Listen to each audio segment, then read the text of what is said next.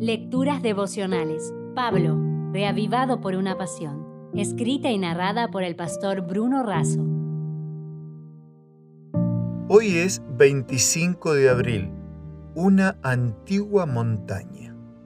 En 1 de Corintios 10:4 leemos: Y todos bebieron la misma bebida espiritual porque bebían de la roca espiritual que los seguía. Esa roca era Cristo. Es considerada una obra maestra de la arquitectura y de la ingeniería. Sus peculiares características arquitectónicas y paisajísticas y el velo de misterio que envuelve la zona la han convertido en uno de los destinos turísticos más populares del planeta. Nos referimos a Machu Picchu, un conjunto cultural y ecológico que fue declarado Santuario Histórico Peruano en 1981, Patrimonio de la Humanidad por la UNESCO desde 1983 y desde el 7 de julio de 2007 como una de las nuevas siete maravillas del mundo moderno.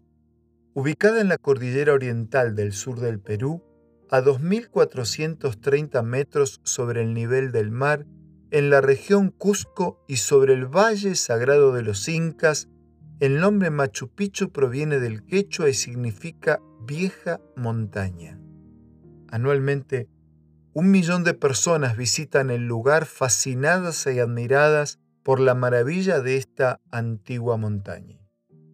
Yo también quedé fascinado y tengo admiración pero por otra maravilla, Cristo, la antigua roca Pablo nos recuerda que todos bebieron la bebida espiritual.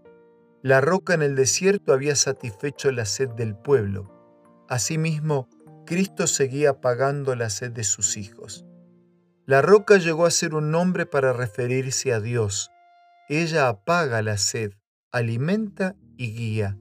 Es el inmutable, el Salvador, siempre dispuesto para apoyar, sostener y fortalecer. Algunos en lugar de ser reavivados para salvación por la roca, tropiezan en ella para perdición. No todos aquellos que bebieron de la bebida espiritual en el desierto heredaron la tierra prometida. El Señor hizo todo para salvarlos. Ellos hicieron todo para perderse. En lugar de ser alimentados y pastoreados en la nueva tierra que fluía leche y miel, fueron esparcidos y desparramados por el desierto. Las promesas y las bendiciones no aseguran inmunidad incondicional. Debemos acercarnos a Dios permanentemente.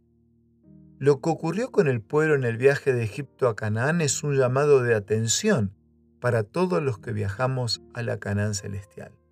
Piensa, medita, reflexiona, vive este día en la presencia de Dios. Esta antigua montaña, que es Jesús, la verdadera roca te sigue, quiere apagar tu sed, alimentar tu alma y se resiste a que quedes desparramado en este desierto de pecado. La roca quiere guiarte y llevarte a la Canaán celestial. Solo tienes que seguirlo siempre, bebiendo, alimentándote de él y compartiéndolo hoy y cada día. Ya lo decía Spurgeon, la vida es una caminata cada día damos pasos. Nuestro mañana está determinado por los pasos que damos hoy. Si desea obtener más materiales como este, ingrese a editorialaces.com.